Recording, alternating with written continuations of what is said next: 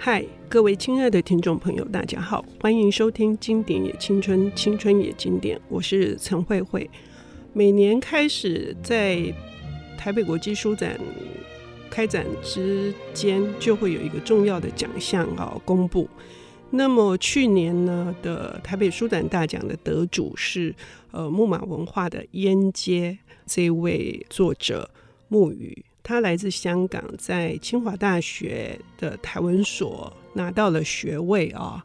那今年呢，他又带了新的作品要来跟台湾的读者见面。这本书跟这个烟街一样，哈，又是一个奇特的书名，叫做《皮狗》。痞子的狗是这个意思吗？是，怎么说呢？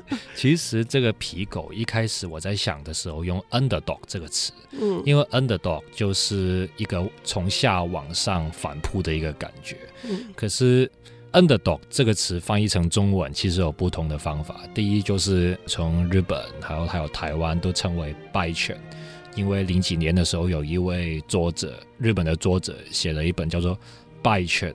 的远费，然后可是因为败犬实在太日剧了，而且很美，然后而且看起来都没有那种野性，呃，败犬这个词看起来也没有毛，然后它没有毛躁感，所以我后来就想了不同的翻译方法。第一就是子音嘛，下面的狗下狗，可是这样也不对，弱狗也不对，然后甚至原来连香港都会翻译成鱼懒，就是肚子。那个呃鱼肚子那块肉，它没有骨头，所以很容易就把它吃下去了。可是它也没有掰拳往上咬的那个感觉，所以后来就想到痞子，所以是痞狗。OK。现在跟我们分享他的新书的书名的含义的是作家木鱼哦，刚刚还没有跟他打招呼哦，木鱼好，大家好，我是木鱼。是，呃，说到这个皮狗，木鱼在连接思想空间，呃，曾经有一个专栏叫做《中途下车》啊。一开始我关注这个专栏，是因为他写到了一个美国重要的被称为郊区写作。是郊区的契诃夫，好，这位作者约翰奇佛，他的作品里面也非常多的，应该是皮狗的人生啊。所以你是因为这个奇佛而有这个专栏名称的这灵感吗？其实祈佛的这一个游泳者，我们等一下会谈到祈佛的游泳者，只是我在这一本散文集里面其中一个写到的对象，因为在我未来要出的这一本散文集有关于不同的 underdog 的形象，就像我们上个礼拜谈那个汉德克一样，都会有里面不同的 underdog。在汉德克里面就是守门员的焦虑，也有我谈到汤姆麦卡锡的残余地带的主角。那其实今天我们要谈的游泳者的主角叫做奈迪，我们等一下讲他的故事的时候，就会看到为什么这一位老兄是一位呃 underdog。然后慧慧姐刚刚谈到的这个郊区的契科夫奇佛，其实他有一个很有趣的概念，就是当我们在谈美国郊区的时候，我们很容易会把郊区 suburban 跟真的郊外 countryside 是搞混的，所以因为因为在香港或是台湾，尤其是香港，其实所有的地方都是城郊而已，它不会有真的郊区。我们以前都会说，呃，中国大陆就是我们真正的 countryside，因为它真的太远而且太大，像国家公园一样。可是当我们在谈奇佛，它是的 Chekhov of the suburbs，其实这个美国郊区是不一样的。那美国郊区是什么概念呢？其实那个时候我在写那个中途下册，还有在我的散文扩写了这个故事的时候，我是对这个郊区做了一点点的观察了。首先，美国郊区 suburban 是什么概念呢？其实它是一个跟城市相对的概念。一开始，美国其实只是一个欧洲的殖民地嘛。我们看到现在最大的城市，其中一个世界首屈一指的城市 New York，其实它是新的约克嘛。其实它原本的名字是 New Amsterdam，就是新阿姆斯特丹，然后后来才改名字。后来因为城市或者是那个的。容纳度不够，然后人就慢慢扩张出去，这个东西叫做呃 urban crawling。啊、有不同的方法，比方说是花园城市或者是卫星城市。我们看到其实呃，林口、淡水、三峡都是台湾的那种卫星城市的概念。可是就会看到有城就有郊，城郊跟郊区是不一样的，它始终不是一个 countryside。所以 suburban 或是奇佛所所在的那一种的郊区是什么意思呢？其实就是一个。历史的原因，在二十世纪中叶的时候，因为经济蓬勃，可是大萧条也导致到人口外移的时候，我们看到那个不断的累积的一个的住宅需求，还有中产已经不想要住在城市，因为城市实在太太快了，就像现在台北人口外移的原理是差不多的，就会看到郊区开始热闹起来。那我们就可以想象，在那种郊区，在这几十年，祈佛在写《游泳者》的时候，其实也是六七十年代而已。郊区已经呃涌进了大概十几年的人口了。我们可以想象，那些家庭通常都是一些核心家庭，就是爸爸妈妈还有儿子这样子，就一家三四口这样住在一个地方。我们也可以想象，那个地方是非常多的车，因为他们就是要开车通勤到。可能开到纽约，然后下班又开回去，这样子，这会导致到我们现在可以在台湾常常在想的那一种行人地狱。行人地狱的源头其实就是这种的郊区，有一个词叫做郊区地狱，叫 suburban hell。在祈佛的游泳者这一篇里面，我们就可以看到什么叫做。郊区地域。嗯，我们听到这里可以想象哈，其实，在日本的东京的附近也有类似这样的地方。我们也听到非常多关于类似这种，不管是经过精心规划的，可能是四栋高楼大厦形成一个社区，或者是像美国这样，他们都是可能两层楼的房子，可是都是有花园的，然后有游泳池的，但是它也是一个密集的，相对比较密集的。美国郊区有一个特色。色不只是七佛写嘛，哈，蛮多作家也写的。那个特色只有大致上可以浓缩成两个字，叫乏味或者叫单调。哈哈，那这些乏味跟单调的这些中产阶级，他们如何去让他们的生命，就是不是只有这样子的固定的移动？所以祈佛的这个书写也围绕着在。他们的生活跟生命当中的这种对于单调跟乏味的抗拒嘛？这种的乏味，除了在精神上以外，还有在物质上也是乏味的。我以前有玩过一些城市经营游戏，就是你要盖一个城市出来的。然后当你玩的比较境界一点的时候，你就会打开 Google Map，或是打开一些城市研究的书来看。那个城市到底要怎么画的？那当然画的最好的，要么像东京，要么像巴黎，要么像波兰，要么像挪威之类的。各种城市都有各种不一样的特色。可是，在美国，我们就会看到有些玩家会把自己盖的城市放到。这个社群里面就会看到那个城市，就是一个字，就是乏味。它只有车，然后下面的人就会说：“哇，这个城市车本主义。”这个学校呃，就是学校你要开车过去，然后大卖场你要开车过去，你要去任何地方你都是用开车的。之前有一个 YouTuber，他尝试在可能是 Houston 那一边走路，他走了八分钟就发现自己快被碾过去几次，就要快死了。像我去这个的新北的人权博物馆差不多，那那种感觉就是你要在那里活下来，你要么就是去别的地方，要么就是你在家里有一个非常厉害的一个脑补的能力。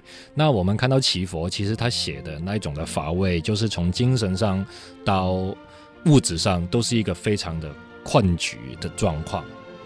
提到困局，也跟这个家庭跟婚姻有关哈，可能是导致更多的冲突，或者是更多的隐瞒呢，更多的猜测哈。那也跟经济也有关系，以至于那个脑补会使得这些人他们不停的要去经营人际关系，所以有游泳池派对，有花园派对哈。那这个好像呃是。呃，整个家庭跟婚姻生活里面一个很重要的每周的必要的活动，可是也同时会带来的疲乏，因为这种反复性的只是一种表面的交往嘛，哈。今天牧语要谈的这个皮狗，尤其是可以在重点游泳者谈起，游泳者是祈佛的，呃，得到了。美国国家书卷奖以及普利兹奖哈双重荣誉的作品集。呃，我们下半段节目就会来谈谈奇佛，他为何在他六十六岁的时候，又迎来了他的这个写作的生涯里面的另外一个高峰。我们休息一下，等一下回来。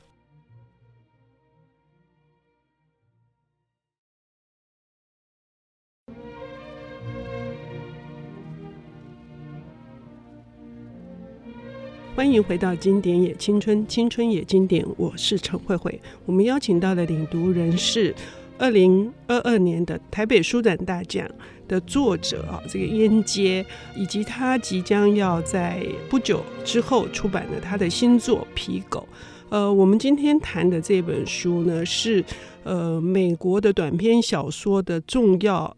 代表性作者双佛之一啊，因为提到卡佛，大家都认识。可是其实卡佛他尊以为老师的，却是今天要介绍的奇佛。奇佛呢，他的短篇小说总共有三本，这本作品啊，呃，已经在台湾出版了。今天要谈的是《游泳者》。乌宇跟台湾读者比较不熟悉的奇佛，他是一个怎样的作家？先跟我们聊一下。奇佛是一位蛮有趣的作家，因为当我们 “双佛”这个名词，我是比较想听的。台湾读者或者是繁体中文读者会比较熟悉卡佛，那一定是因为村上春树。村上春树其中一个最爱的作家就是。卡佛，甚至到了卡佛死后，村上春树还特地飞过去跟卡佛的遗孀去探讨那个翻译的那个的过程。那可是奇佛是在后来一点才引入进来的。卡佛被称之为美国的契诃夫，然后奇佛被称之为美国郊区的契诃夫。那我们一听就知道有差别嘛，像是潮州鱼丹的什么跟鱼丹的什么，那明显是鱼单那个比较强嘛。那可是奇佛这一本的《游泳者》其实是三本作品的其中一本。刚灰灰姐说的，就是其实奇佛在晚年六十几岁的时候就出了一个叫做他的合集啦。然后他的合集其实全部都是在这个美国的《New York》那一边出版的，六十一篇，后来就分成了三本，就是《离婚季节》，告诉我他是谁，还有今天要说的《游泳者》，然后就在台湾的木马文化出版了繁体中文版。所以今天我们要谈的其实是《游泳者》这一本最大器晚成嘛，或者是他晚年的一个精选集的一种跟以前不一样的状态。嗯，呃，《游泳者》这里面堪称是代表作。那它最特殊的地方就是奈迪这一位皮狗，他到底是为什么突发奇想，心血来潮？呃，我们乍看这个片名，会觉得《游泳者》是什么意思？是要参加游泳比赛吗？游泳者其实这个设定蛮酷的，因为你除了在那里长大以外，你不会想到这样子写小说的。当然，这样地理决定了很多的。想法嘛，就说其实有一天奈迪就是一个住在刚刚我们上一节说到郊区，奈迪这个人是住在郊区的。他有一天在别人家，因为那个年代六十年代，大家住在郊区，你还还是要去别人家去收手，或者是你要跑去串门子这样子。有一天他在别人的游泳池喝醉了，他觉得啊，我要回家了。那通常要怎么回家呢？我们上一节说到那里车本主义嘛。可是他不想开车，他也不想干嘛，所以他决定要游泳回家。那可是要怎么游泳回家呢？那又不是一个很巨型的一个海。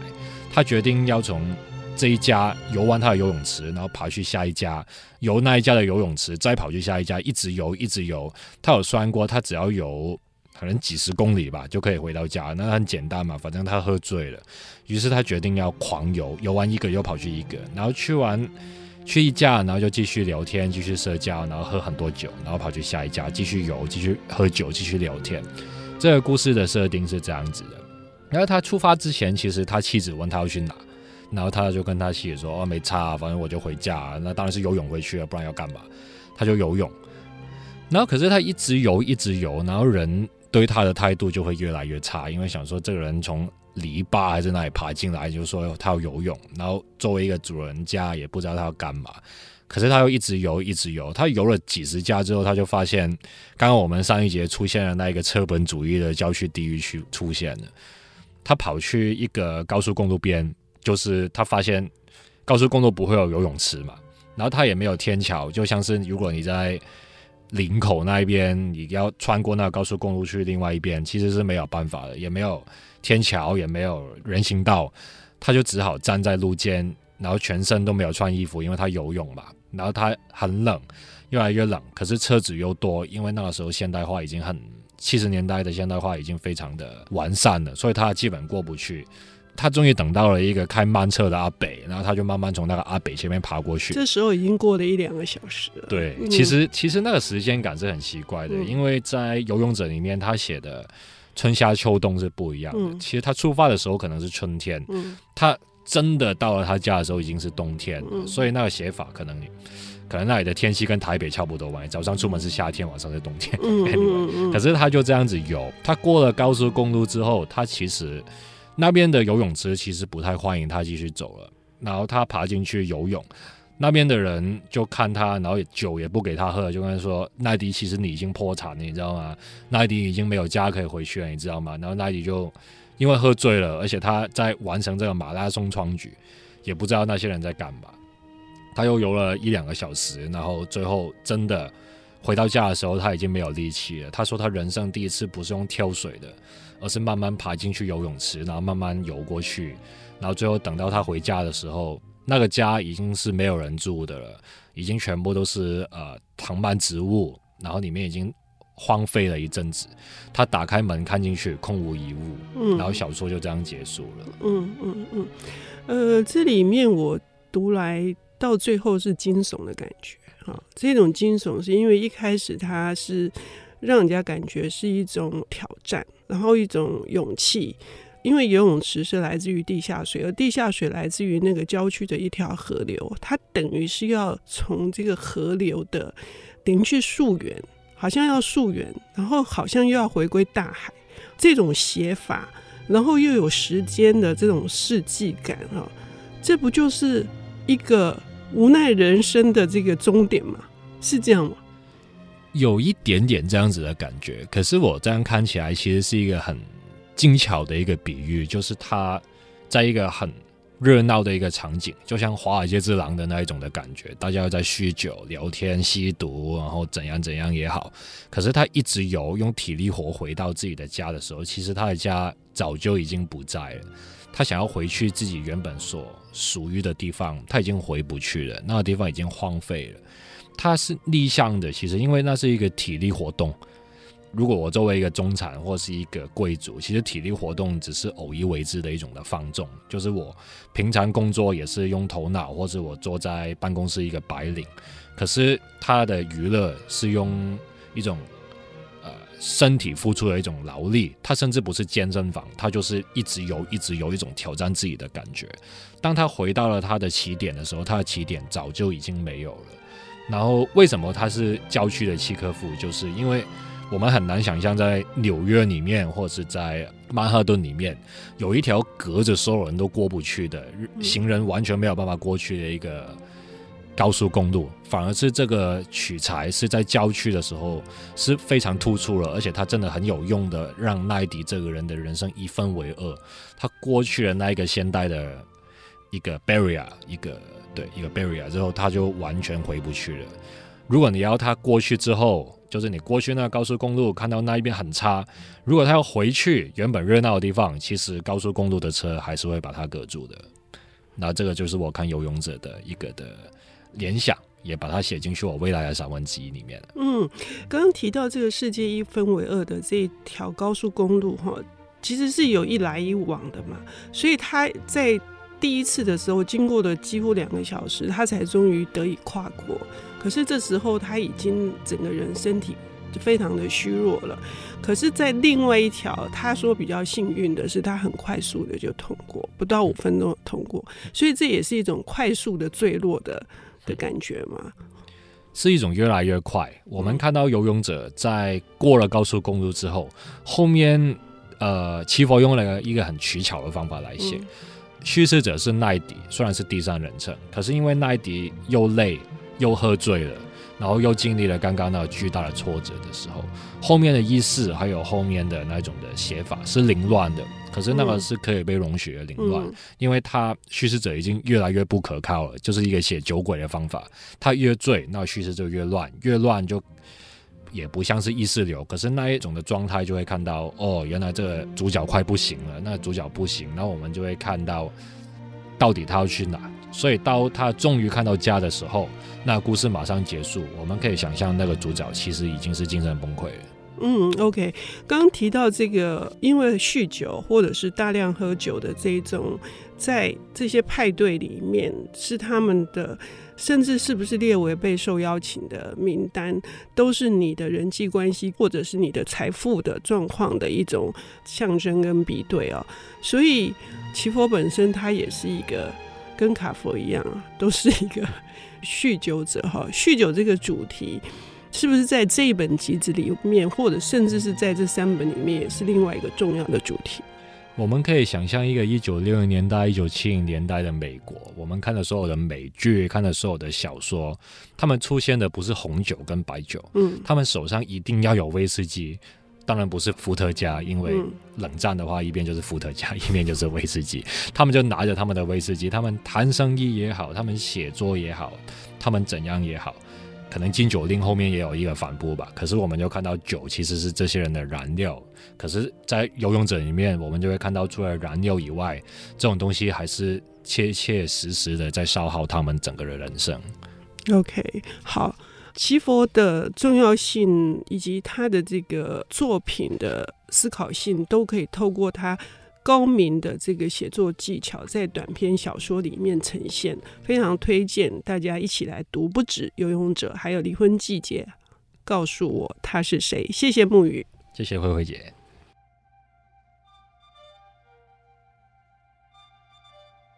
本节目由 IC 之音与瑞木读墨电子书联合制播，经典也青春与您分享跨越时空的智慧想念。